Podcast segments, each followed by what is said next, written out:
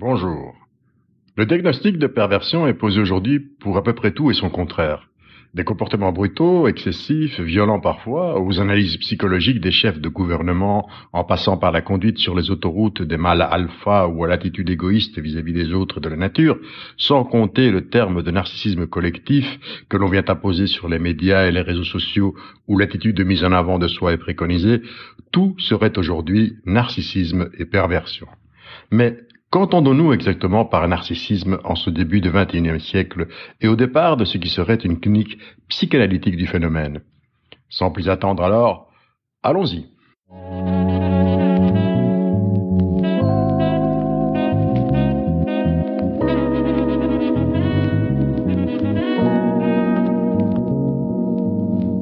Bonjour et bienvenue dans ce nouveau petit voyage au cœur de la psychologie de la vie quotidienne.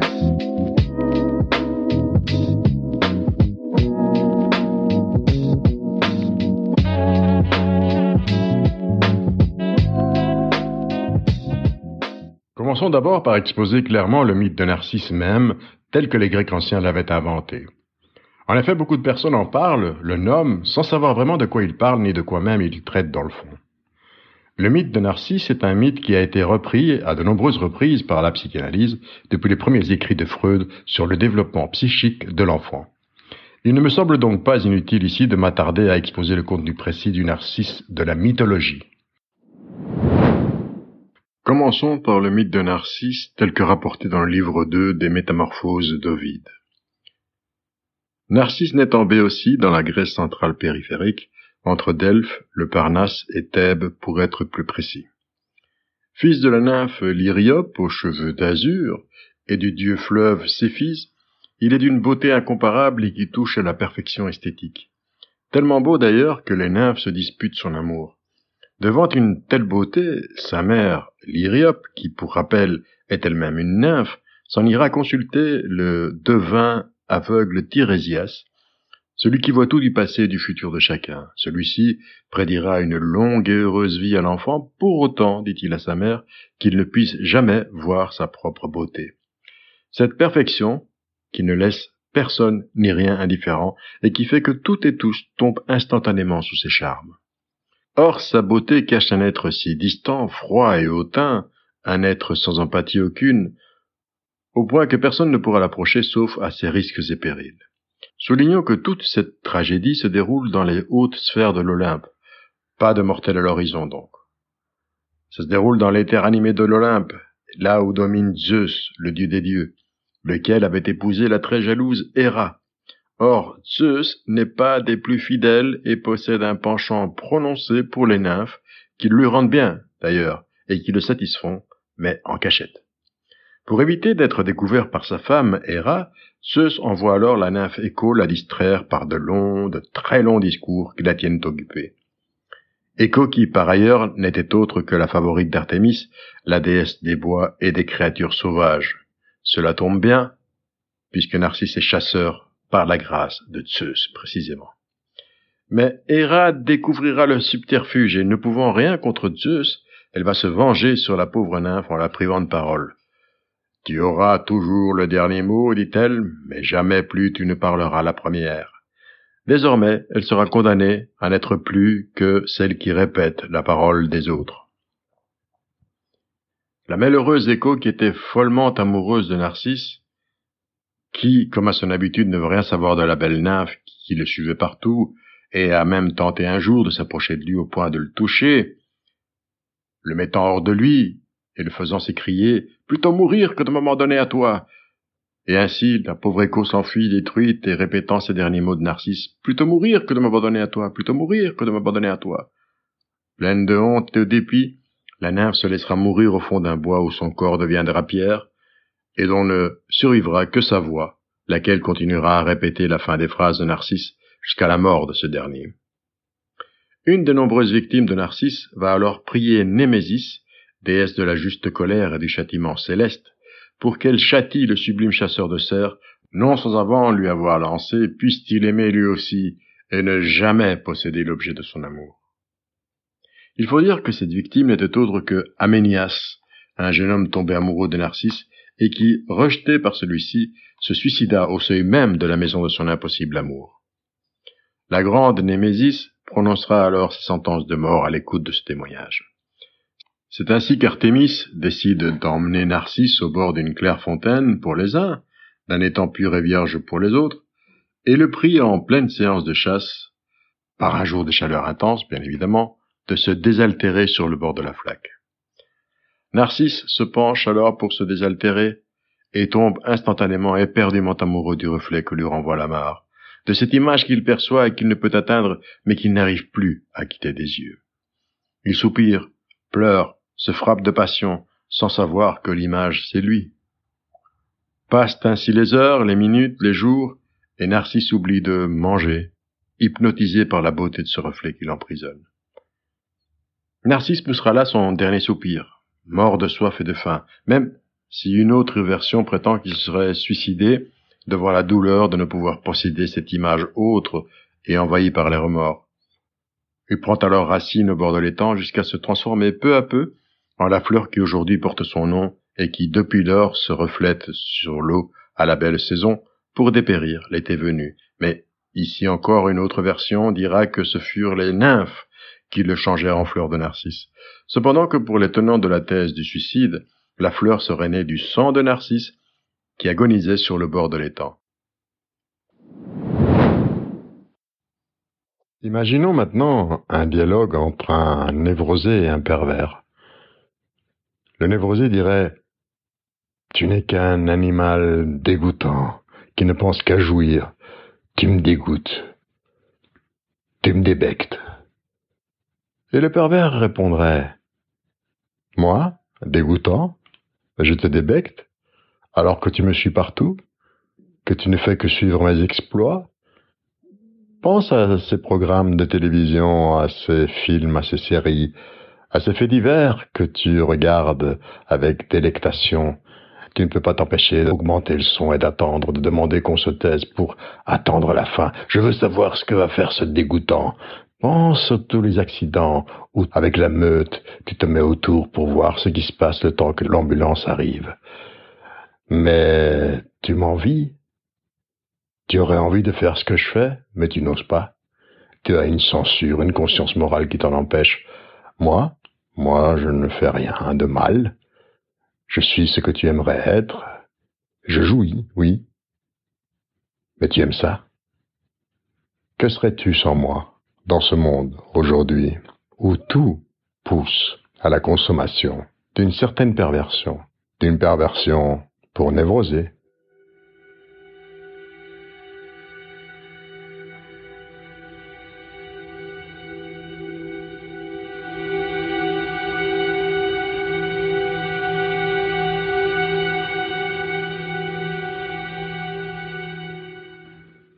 Voilà pour ce qui est du mythe de Narcisse, dont nous aurons l'occasion de voir à quel point, si on sait en saisir toute la subtilité, renvoie assez bien à ce qu'est le narcissisme et son corollaire, le narcissisme pervers.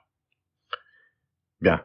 Cela étant dit, si l'on en revient au mythe de Narcisse et qu'on le transcrit en possibilités psychologiques par rapport au choix temporel qu'il aurait pu faire en fonction des différents chapitres du mythe même, on pourrait dire qu'il avait le choix entre rester fixé à l'amour inquiet de sa mère, choisir de se fixer à l'amour fusionnel de la nymphe Écho, préférer s'attacher à l'amour conflictuel du type bourreau-victime d'Aménias, ou finalement se fixer à la quête d'un idéal qui n'est pas le sien, à savoir la chasse aux cerfs. Or, à chacune de ces étapes, à chacune de ces pathologies psychologiques, correspond un épisode dans le parcours du développement psychique de l'être humain depuis la naissance et tel que le conçoit la psychanalyse. C'est donc à approfondir ce parcours vital de l'humain d'un point de vue psychique et depuis l'approche psychanalytique de la relation d'objet, de la fusion à la reconnaissance de l'autre et de l'autoérotisme manifestation pathologique ou pas, que nous délirons la deuxième partie de cette capsule qui commence maintenant.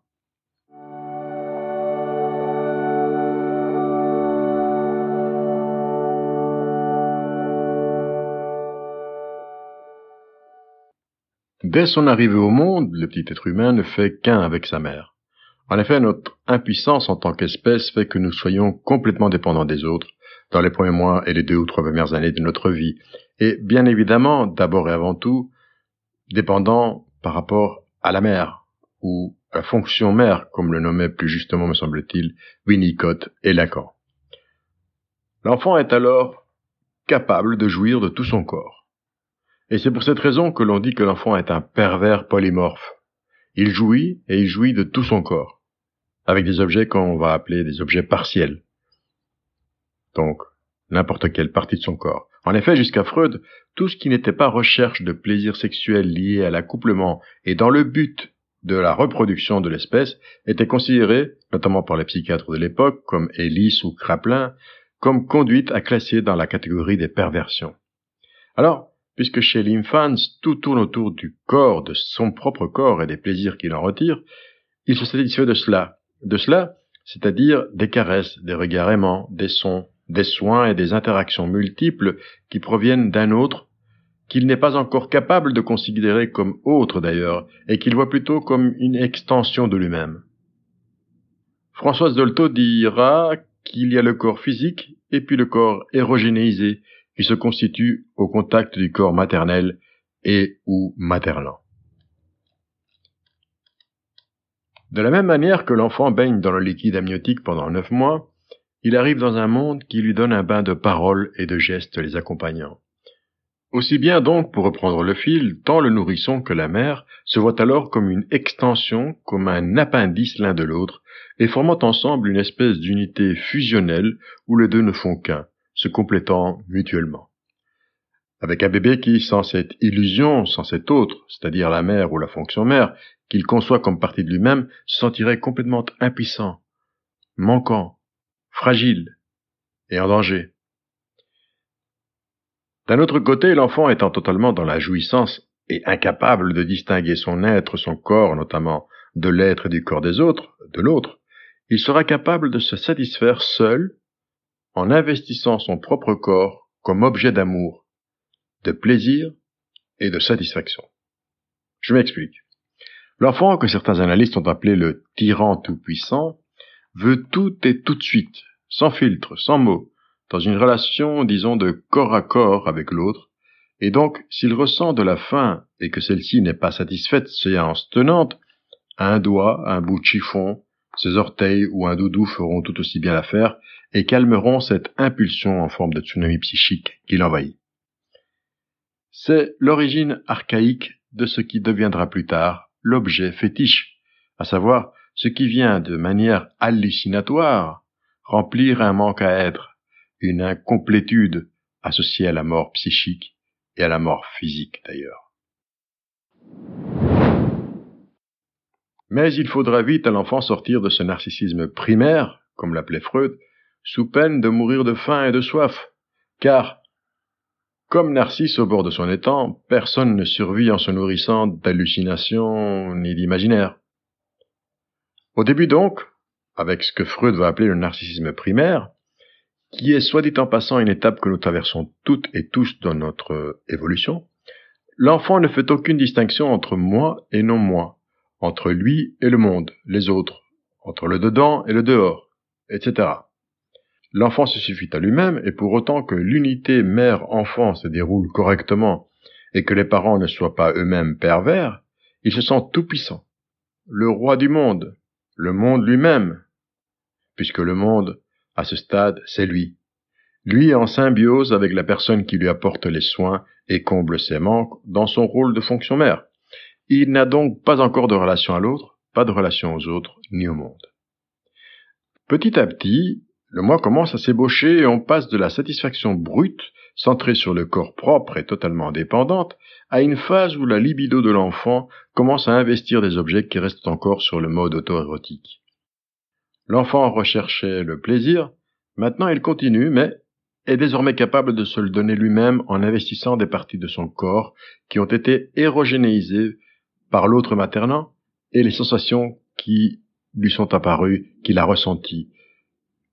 Ça peut être la bouche, l'anus, la peau, les sexes, etc. En deux mots, c'est ce qu'on appelle en psychanalyse les objets partiels. Et c'est pour cela que l'on parle de la perversion polymorphe de l'enfant, c'est-à-dire cette capacité à jouir et se donner du plaisir ou à éviter le déplaisir grâce à n'importe quelle partie de son corps. Un corps encore morcelé, c'est-à-dire non vu comme unité, comme ensemble, comme entier. Et ici toute l'importance de l'apport de Lacan avec son célèbre stade du miroir, et qui viendra expliquer la manière dont cette expérience du miroir aboutira à l'unification du corps, qui était jusque-là morcelé, et par cela, par ce fait, à lui donner une identité propre, séparée des autres, des autres, de l'environnement et surtout de sa mère. Petite parenthèse, c'est à ce stade précoce que se fixera la psychose d'ailleurs dont l'angoisse principale est précisément celle du corps morcelé, déformé, avec ses symptômes principaux sont le clivage du moi, la perte de contact avec la réalité, les délires et les hallucinations. Mais j'en resterai là pour les psychoses et referme donc la parenthèse. Pour les néophytes, un petit rappel s'impose à ce stade afin de bien pouvoir différencier névrose, psychose et perversion. Alors, en quelques mots. Dans la névrose, il y a un conflit entre le moi et le ça. Le ça étant le réservoir des pulsions et le moi se guidant par le principe de réalité. Le sujet névrosé s'interdit de ressentir certains états, certaines émotions, de vivre certains désirs.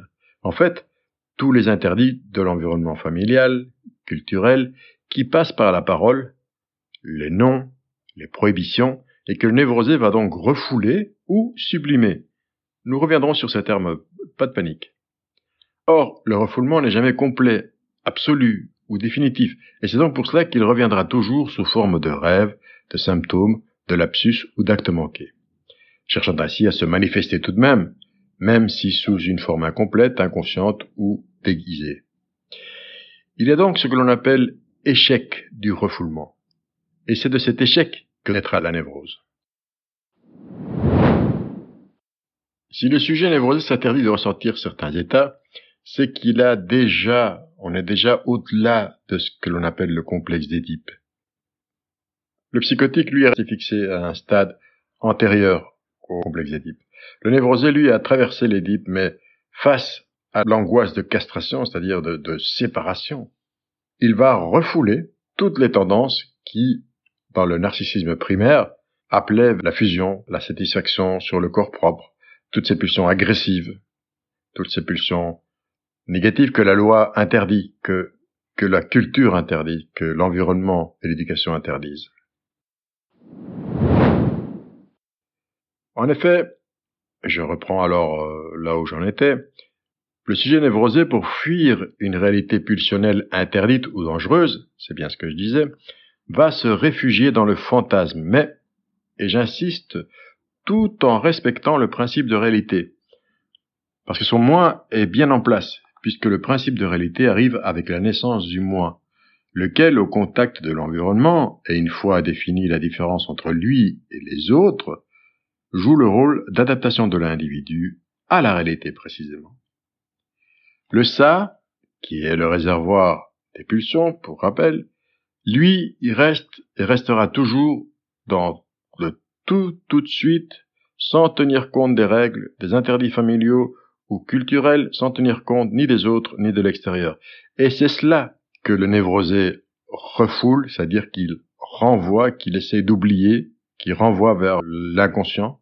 C'est le ça, le ça qui est le réservoir des pulsions et des instincts. Donc je répète, le ça reste et restera toujours dans le tout et tout de suite, sans tenir compte des règles, des interdits familiaux ou culturels, sans tenir compte ni des autres ni de l'extérieur, qui est la loi de l'inconscient d'ailleurs. Et bien que le moi essaie de mettre de l'ordre dans tout cela, et de tenir les impulsions dangereuses ou interdites à distance, par les mécanismes dont on vient de parler, le refoulement et de sublimation donc, les pulsions du ça trouvent toujours, comme nous venons de le voir aussi, un moyen pour se manifester d'une manière déguisée, incomplète, et toujours inconsciente, ou plus ou moins consciente, à travers le rêve, le symptôme, le lapsus et toutes les manifestations de ce que Freud a nommé la psychopathologie de la vie quotidienne. Par exemple, nous avons tous des pulsions agressives, sadiques, et tout enfant passe par là, jusqu'au jour où, la loi étant apparue, on va les sublimer ou les refouler, et alors ces pulsions négatives pourront devenir des actes, des actions, qui seront mises au service d'abord de son propre équilibre en tant que sujet vivant, au sein de la société des hommes, mais aussi des actes au service des autres, de la culture et du progrès humain. Ainsi, pensez à certaines professions. Par exemple, le chirurgien, lui, garde ce fond de sadisme infantile qu'il a sublimé pour devenir, en quelque sorte, quelqu'un qui fait du bien à l'humanité, un bienfaiteur de l'humanité. Dali, le peintre, quant à lui, disait qu'il ne faisait pas autre chose que jouer avec de la merde, cette merde que symbolisaient ses pots de peinture. L'encyclopédiste et le chercheur, enfin, pour ne pas prendre trop d'exemples, hein, je ne veux pas exagérer, subliment leur pulsion de savoir, leur pulsion scopique, c'est-à-dire leur pulsion de voir, celle qui pousse les enfants à ouvrir leurs, jouets, leurs poupées, leurs appareils, et à regarder sous les jupes des filles, dans le pantalon des garçons, ou les tripes des horloges mécaniques, etc. Maintenant, vous l'aurez compris, n'est pas chirurgien qui veut, n'est pas Dali qui veut, n'est pas chercheur qui veut. Or, de la même manière, n'est pas psychotique qui veut, car dans la psychose, le conflit se situe plutôt entre le moi, c'est-à-dire le principe de réalité, et le monde extérieur. Le surmoi, l'instance morale où s'inscrit la loi, le surmoi du psychotique, dans cette instance morale, culturelle, de la loi de l'éducation et de l'environnement spirituel, je vais l'appeler comme ça, qui est si forte chez le névrosé et que nous avons nommé comme étant la loi, est faible. Le surmoi du psychotique est faible. Et c'est alors que son ça, donc ce réservoir des pulsions et des instincts, va envahir complètement le moi faible et sans défense qu'il a, incapable d'appliquer le principe de réalité. Dans la psychose, en effet, la réalité est rejetée. Elle est alors remplacée par une réalité propre à l'individu psychotique. La psychose révèle donc un rejet, une impossibilité pour le sujet d'appréhender ou de prendre en compte la réalité extérieure, l'environnement, les objets de cet environnement, les exigences de la vie sociale, celles de la vie en société.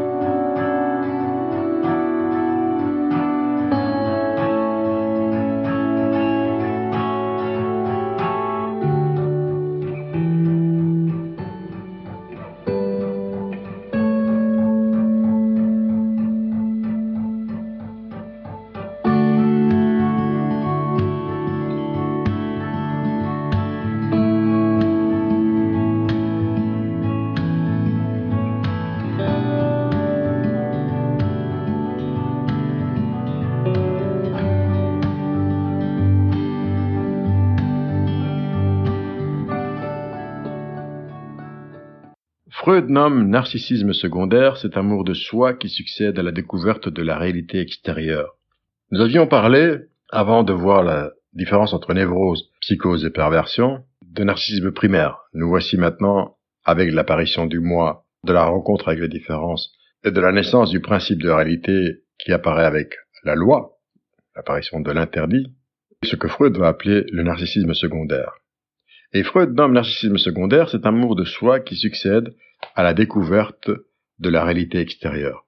Le moi s'enrichit de relations d'enfant avec l'extérieur. L'identification projective et introjective c'est-à-dire vers l'intérieur et l'extérieur, interviennent et la libido, ou énergie sexuelle, énergie pulsionnelle, se répartit entre le moi et les objets extérieurs.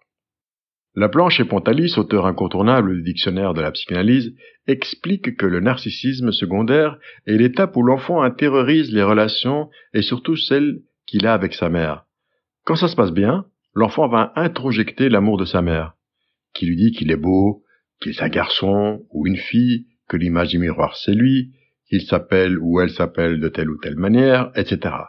Une fois séparé d'elle, sorti de la symbiose, de l'unité, conscient de son altérité, il s'aimera tel que sa mère l'a aimé.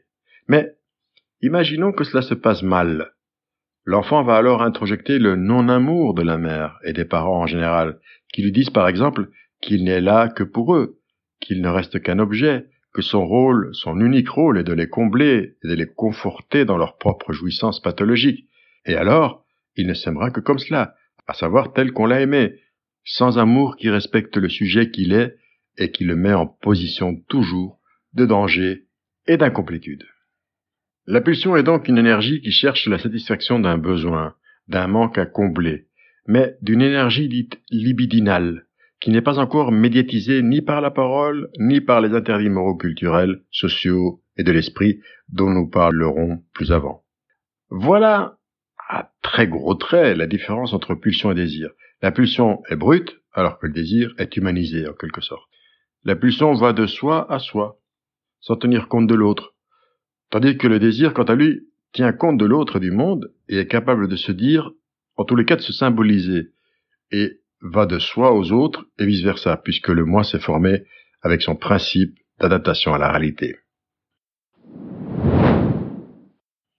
C'est dans le transfert, ce qui mène, qui transporte vers l'autre et l'extérieur, que pourra naître une relation d'amour, avec les autres. Amour entre conjoints, amour filial, amour social, fraternité, empathie, en deux mots, le lien. D'ailleurs, ne parle-t-on pas de transport amoureux? Certaines personnes pensent qu'il ne peut y avoir de transfert que dans le cadre de la thérapie, mais il n'en est rien. Tout est transfert. C'est d'ailleurs ce transfert qui nous rapproche les uns des autres et, nous éloigne aussi des autres, sans vraiment que l'on sache pourquoi d'ailleurs puisque c'est un processus inconscient et qui nous dit, alors qu'on ne les connaît ni d'Ève ni d'Adam, que telle personne que l'on croise dans la rue, on la sent bien, tandis que telle autre euh, nous donne de mauvaises vibrations, on la sent pas. Comme l'écrivait Platon dans le banquet, dont je vous recommande la lecture, avec ces mots qu'il met dans la bouche de Socrate pour le dialogue, quand on aime, on désire. Vous l'aurez compris, en psychanalyse, comme dans la vie de tous les jours, tout est question d'amour. Amour au sens que nous venons de voir, au sens psychanalytique, au sens d'un amour qui comprend son négatif sous contrôle, ses pulsions refoulées ou sublimées, je répète. La fameuse haine-amoration de Lacan. Jeu de mots sur haine et amour, haine-amoration, et sur le mot espagnol, enamorage, c'est tomber amoureux de. Donc, sans désir, pas d'amour, et sans désir, pas de vie. Ce n'est qu'avec la mort que l'humain cesse de désirer. Le désir appelle le désir, puisque le désir ne peut jamais être tout à fait comblé, tout à fait satisfait. Et donc il appelle un autre désir. Quand un désir est comblé, quand un désir est satisfait, quand un désir, on a répondu à un désir, on va en chercher un autre. Et l'être humain ne peut pas s'empêcher de désirer. Mais, mais, mais, mais, mais, il faudra qu'auparavant, il y ait eu coupure de la paire symbiotique de l'espèce d'œuf que formaient l'enfant et la mère, comme je l'ai déjà dit. Et donc, il y ait eu arrivé dans le monde de la loi des hommes, des humains, des hommes avec une grande H, avec une H majuscule, celle qui inclut les genres, et les femmes notamment. Et la jouissance alors, me direz-vous?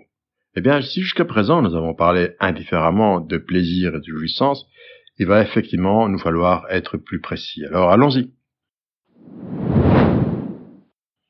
La jouissance, comme l'écrit en substance Jacques Lacan, va bien au-delà du plaisir, du simple plaisir, à savoir que c'est ce qui éloigne de la souffrance, qui éloigne de la douleur, et qui rapproche du bien-être ou apporte du bien-être par la satisfaction. Je répète, la jouissance va bien au-delà du plaisir, du simple plaisir, à savoir que c'est ce qui éloigne de la souffrance, de la douleur, et rapproche du bien-être ou apporte du bien-être par la satisfaction. Eh oui, l'être humain ne cherche pas le bonheur, non, malgré tout ce que l'on essaye de nous vendre à grands coups de marketing et d'injonctions postmodernes à la béatitude, non, l'être humain cherche d'abord et avant tout à éviter de souffrir, à éviter la douleur. Je disais donc que la jouissance va bien au-delà du plaisir. En effet, elle pousse l'individu à outrepasser ses limites pour obtenir quelque chose qui lui procure du bien. Et je répète, la jouissance entraîne l'individu à outrepasser ses limites pour obtenir quelque chose qui lui procure du bien, qui lui procure du bien. Bien, on va laisser ceci à ce stade pour l'instant car nous aurons l'occasion de développer le concept lorsque nous verrons comment, chez le pervers ou la perverse, puisque je suis de ceux qui pensent que même si en moindre mesure cette structure perverse se rencontre aussi bien chez les unes que chez les uns, comment la jouissance est ce qui fonctionne comme moteur essentiel parce qu'unique chez les pervers. Et puis, si vous reprenez la phrase que j'ai répétée il y a quelques secondes, vous comprendrez le noyau de ce qui fonde la perversion. La jouissance entraîne l'individu à outrepasser ses limites pour obtenir quelque chose qui lui procure du bien, quoi qu'il en coûte. Alors, bien évidemment, il faudrait qu'il ait eu l'expérience d'un tiers séparant, d'un effet de coupure, à savoir la coupure qui fait loi, qui sépare et fait entrer dans le transfert, dans le symbolique, dans la loi des hommes. Et que nombre d'entre vous auront deviné, je le sens, comme étant celle de la fonction père. Soit, mais Allons plus en avant et continuons.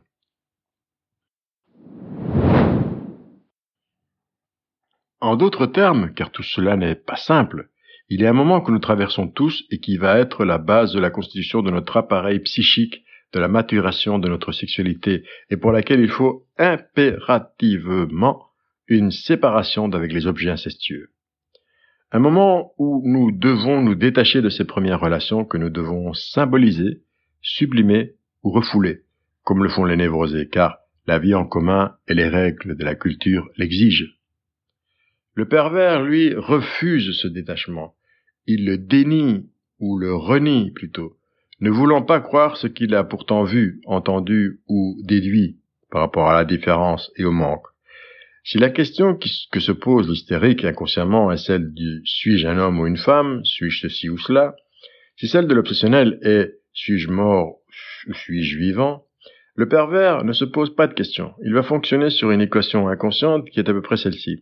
J'ai bien vu, entendu, mais si ce que j'ai vu n'était pas ce qui est, et si ce que j'ai vu, entendu, je ne l'avais pas vraiment vu ni entendu. La perversion est alors cette évasion par rapport à ce que tout enfant doit faire de l'attachement à son objet phallique originel. Objet phallique au sens où c'est ce que l'enfant, dans son état d'impuissance, octroie en général à la mère, dont il ne peut assumer la fissure, le manque, à savoir le processus de castration, c'est-à-dire, entendez-moi bien, de séparation. Tout ce qui sépare est castrant. En fait, castration, c'est séparer, couper. Comme il ne peut pas réaliser cet idéal phallique, le pervers va alors le déplacer, le séparer complètement en créant un fétiche un fétiche qui va être différent selon le parcours vital de chacun, bien évidemment.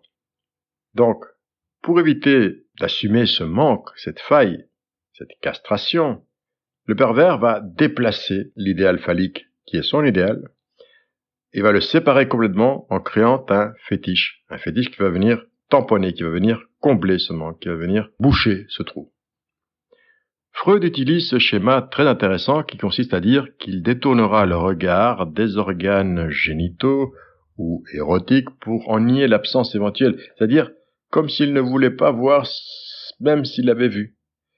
Il veut voir compléter ce qui doit être absence, et d'ailleurs, il le complétera avec un autre objet, l'objet fétiche. Il ne supporte pas le manque, l'absence, la faille, l'incomplétude, et nous le verrons plus avant et aussi dans les épisodes ultérieurs, la faiblesse, se sentir faible, manquant. De fait, nous avons tous, nous tous les névrosés que nous sommes, des moments de jouissance ou de plaisir pervers, c'est-à-dire en dehors des normes ou de la morale dominante, telles que je l'ai exposé plus haut, c'est-à-dire des relations de couple, dans le but de procréer, c'est-à-dire en dehors des normes de la morale dominante avec de la jouissance sur des objets partiels ou fétiches, ne fût-ce que les préliminaires. Mais nous savons que c'est du jeu, nous savons que c'est du comme si, et que c'est le temps que dure le jeu. Si euh, quelqu'un euh, aime se faire euh, fouetter une fois tous les six mois, il n'est pas pervers pour autant, même si là il a une pratique, disons, perverse, qu'on pourrait qualifier comme perverse. Par contre, si une personne ne peut jouir, ne peut avoir de relations avec l'autre, de relations sexuelles ou d'accouplement, que par la souffrance, la douleur et en, en se faisant fouetter, alors là oui, il s'agit d'une personnalité à structure perverse. Car pour qu'il y ait perversion, il faut que le sujet soit incapable de jouir autrement qu'au travers d'une quête qui pour elle ou pour lui n'est pas un jeu, mais est la seule et unique manière d'envisager sa sexualité. La répétition d'une manière unique de jouissance, par exemple, il faut que les culottes soient rouges, que l'autre soit attaché, qu'il ait les pieds qui sentent, ou qu'il ait une toute autre marque rappelant le manque, la normalité ou l'immoralité, qu'il pisse sur lui ou qu'il lui pisse dessus et le frappe, qu'un tiers regarde pendant que l'acte sexuel a lieu, qu'il soit filmé, qu'il le fasse chier ou qu'il le chie dessus. De cette manière, le pervers fait disparaître l'autre en tant que sujet et le transforme en pur objet, en pur objet de son scénario pervers inconscient. C'est-à-dire, par cette opération de chosification, où il fait de l'autre une chose, sa chose, il le condamne à n'être que ce grâce à quoi il continuera à ne rien vouloir savoir de la différence, donc de la castration, donc de la différence en général, donc de la loi, et donc de ce qui fonde une véritable relation, à savoir la parole, l'échange entre sujets libres, indépendants. Marie, c'est quoi ça? Ça quoi? Espèce de robe là. La rouge? Bah ouais, la rouge. C'est ma robe pour ce soir? C'est une blague. Tu vas quand même pas mettre ça. Elle, elle est très bien cette robe. Tu ressembles à rien dedans. T'as vraiment aucun goût. Je vais t'en trouver une, moi. C'est quand même pas toi qui vas choisir ma robe pour ce soir. Écoute, tu discutes pas. Tu vas me faire confiance, ok? Quoi? Y a un problème?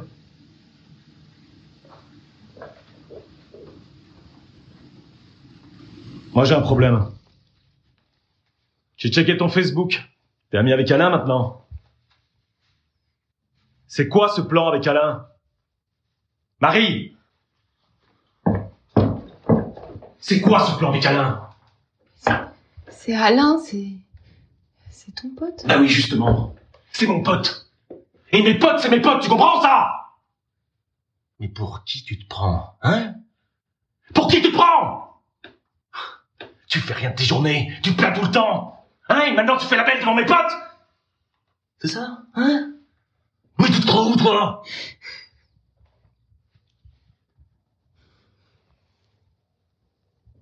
Mon amour. Je suis désolé.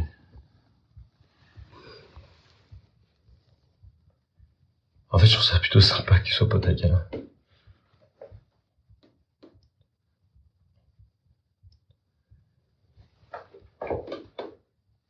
Bon, tu te grouilles? Je vais voir pour le vin.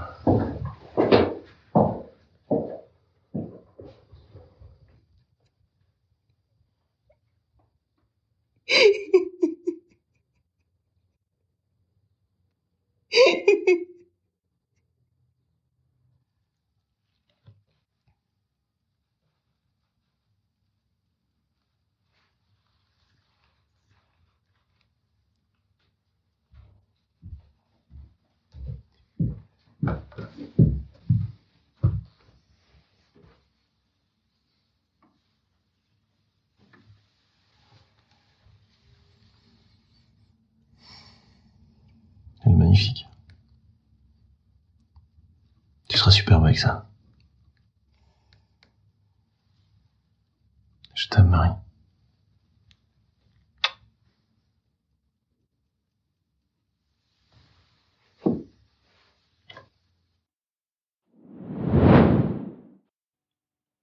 Une quête impossible que celle du pervers. Oui. Le pervers est un véritable chasseur de fantômes ou chasseur d'ombres qui métaphoriquement va continuer à jouer à l'enfant qui dort dans le lit de ses parents et y prendre la meilleure place, celle du vizir qui désire être calife à la place du calife. Pour le pervers, ainsi éloigné de la symbolisation, qui est parole, je répète, qui est sublimation, etc., etc., etc., pour lui, la satisfaction ne dépend pas d'autre chose que de cette répétition du je ne veux rien savoir. La loi, c'est moi. Et l'autre n'est là que pour que je le montre, que je le rende incomplet, ou que je le rende complet en lui mettant sa propre castration sous le nez plutôt. C'est proprement sous le nez que je comble en même temps qu'ils me réaffirmeront moi dans mon savoir, qui en fait n'en est pas un. Ici donc, pour le pervers, pas de prise en compte de l'autre, aucune empathie, aucune remise en question. Or, nous avons vu, trop succinctement sans doute, que sans loi, sans interdit culturel, sans accès au symbolique, à la parole, la sublimation, à la répression des pulsions néfastes à l'ensemble, pas de société des hommes possible, pas de culture, pas de progrès. Je ne me lasserai pas de le répéter. Ce serait un éternel recommencement du même. Un éternel recommencement du même.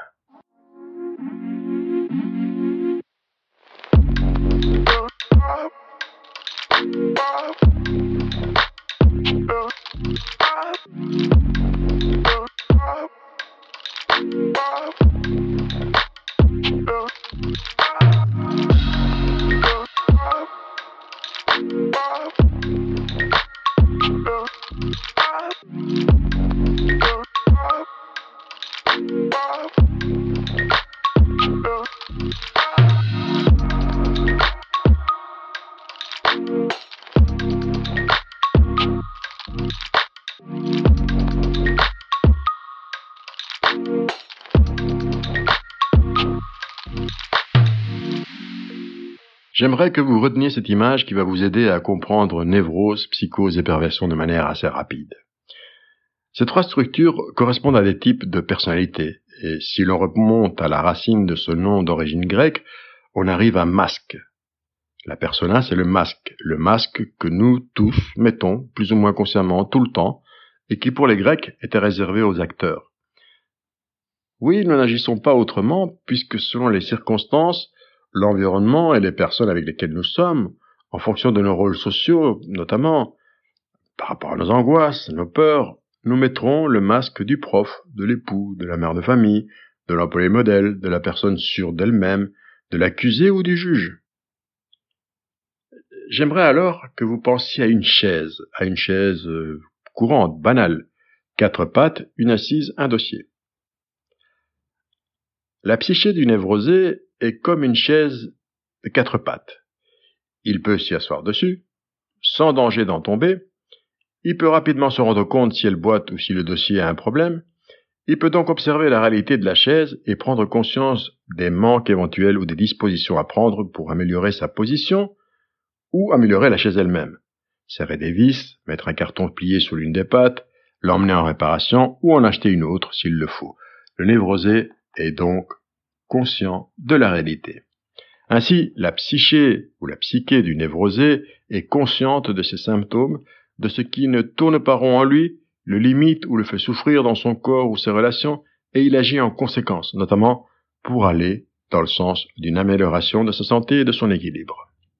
La personnalité psychotique, quant à elle, c'est un peu comme si nous cassions deux pattes à la chaise et qu'il devienne impossible de s'y asseoir.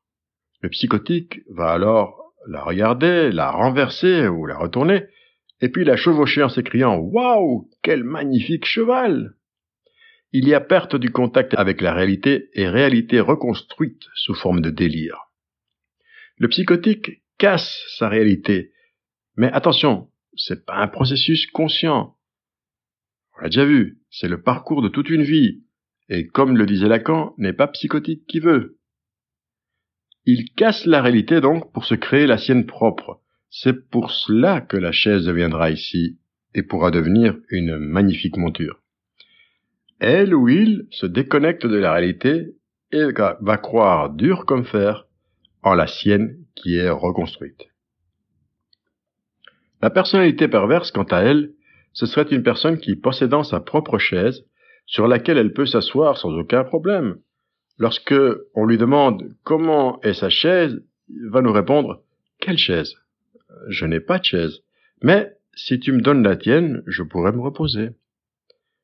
La personne perverse se rend alors attractive, charmeuse et charmante, tant avec la gestuelle qu'avec le langage, jusqu'à ce que, t'ayant désarmé, tu lui offres ta propre chaise. Arrivera un moment où une autre personne va lui demander pourquoi elle a deux chaises.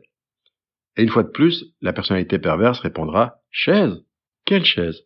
Je n'ai pas de chaise, mais si tu me donnes la tienne, je pourrai enfin me reposer. Ainsi, la personne perverse peut collectionner les chaises presque à l'infini et continuer à tromper les autres. Or, le mensonge, même si c'est une de leurs armes, le cerveau humain n'est pas préparé pour le mensonge.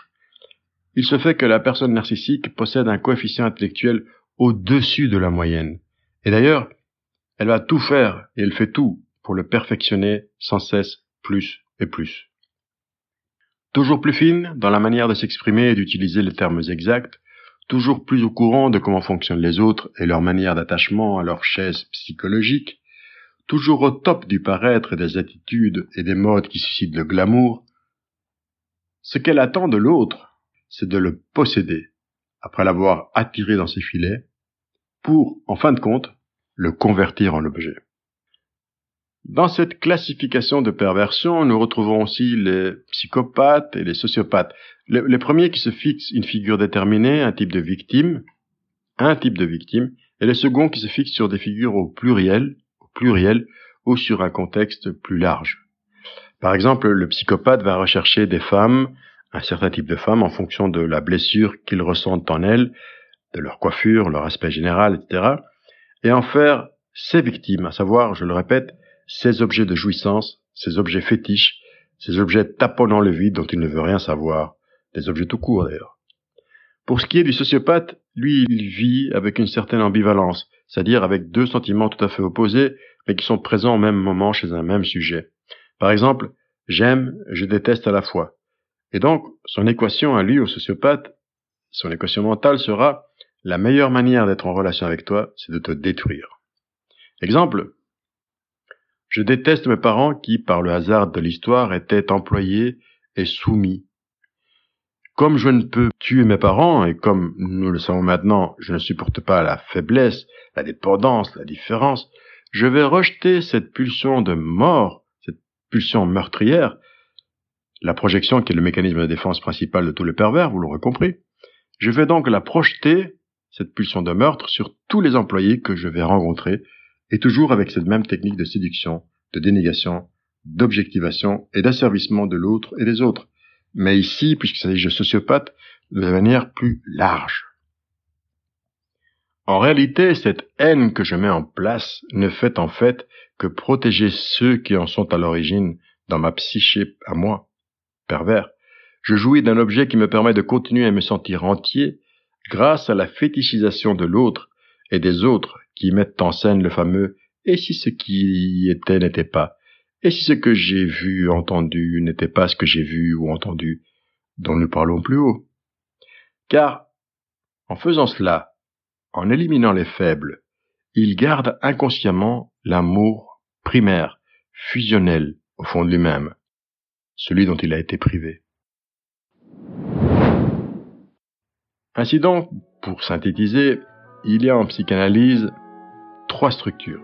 La psychose, où rien ne manque, la névrose, où l'on cherche à combler le manque, et la perversion qui dénie ou renie le manque. Nous commençons par la schizophrénie, où nous sommes encore un bout du corps de la mère. Ensuite, nous passons par la paranoïa, où nous pensons que les autres complotent pour nous séparer. Enfin, la mélancolie apparaît, où nous prenons acte de cette séparation, et ça ne vaut plus la peine de se lever, ni d'investir qui ou quoi que ce soit, ça ne vaut plus la peine de vivre. La réponse à la mélancolie, c'est la perversion où la complétude semble échapper mais est vite stoppée par un fétiche, un doudou, qui va faire en sorte que ça ne manque plus. Et ainsi, commence la quête acharnée pour éviter le non-sens et le vide. Tu as raté ta vie si à 40 ans tu n'as pas une Rolex, tu n'as pas ton doudou. La perversion du monde, c'est de faire croire qu'il est possible que rien ne manque. Capitaliste, tu vas acheter ou créer le besoin de ce qui manque, comme cette publicité chez Harrods il y a quelques années où un produit s'affichait en disant Achète-moi et tu seras heureuse, heureux, puisque l'anglais ne connaît pas le genre pour les adjectifs. Romantique, tu vas chercher et rencontrer la personne qui va te combler. Et si tu es bouddhiste ou spirituel, tu vas te dire que le manque, en fait, finalement, ce n'est qu'une illusion.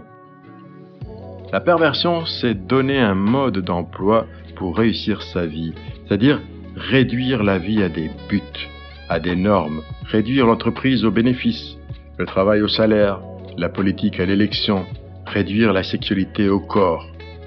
La fonction paternelle, c'est ce qui fait office de coupure, ce que Lacan appelle le nom du père, a pour but de donner des repères, un mode d'emploi de la vie. Termine tes études, trouve un boulot, construis un foyer et des enfants, etc. La version du Père n'est pas notre version, notre choix propre. La version du Père n'est-elle pas une père version en deux mots, comme disait Lacan, toujours lui Le modèle du pervers narcissique, c'est en fait le genre idéal. Je suis exactement ce qu'on attend de moi.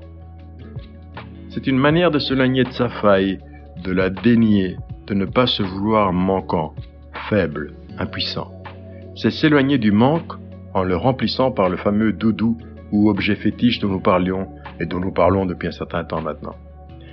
Jamais triste, jamais déprimé, ou alors en cachette, le pervers narcissique doit se soutenir lui-même par un complexe de supériorité qui, nous le verrons dans le deuxième épisode de cette série consacrée à la perversion, cache un gigantesque manque à être, une fragilité considérable, une faiblesse prête à monter à la surface à tout moment s'il n'y avait ce mécanisme de défense qui, 24 heures sur 24 et 7 jours sur 7, l'oblige à tamponner, à faire comme si, à mettre le masque du contraire, d'un lui renversé et complet.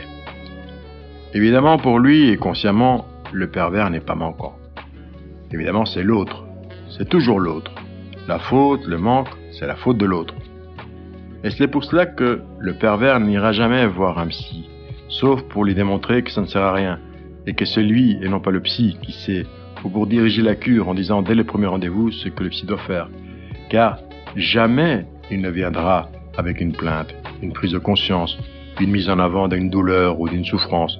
Au contraire, il prendra s'il reste le ou la psy comme objet de transfert, jouant le rôle des autres qu'il va harceler, menacer, tromper, tenter de séduire, pour l'objectiver aussi, lui ou elle. Voilà, il me semble que pour cette capsule, c'est plus que suffisant.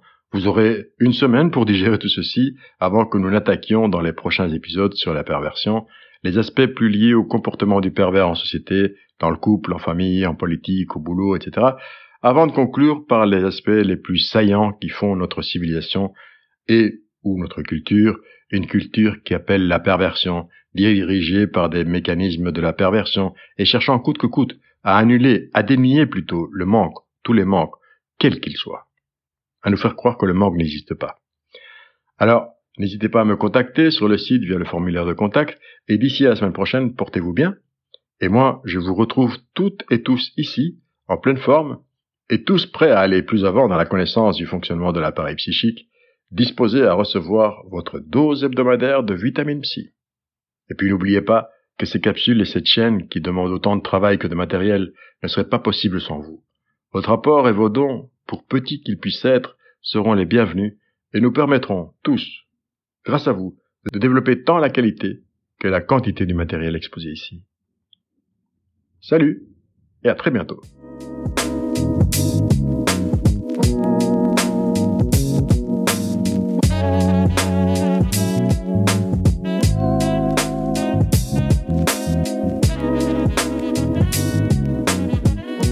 Rester là pour aujourd'hui. N'oubliez pas d'aimer si vous avez apprécié, de vous abonner à la chaîne et de partager cette capsule sans modération. À très bientôt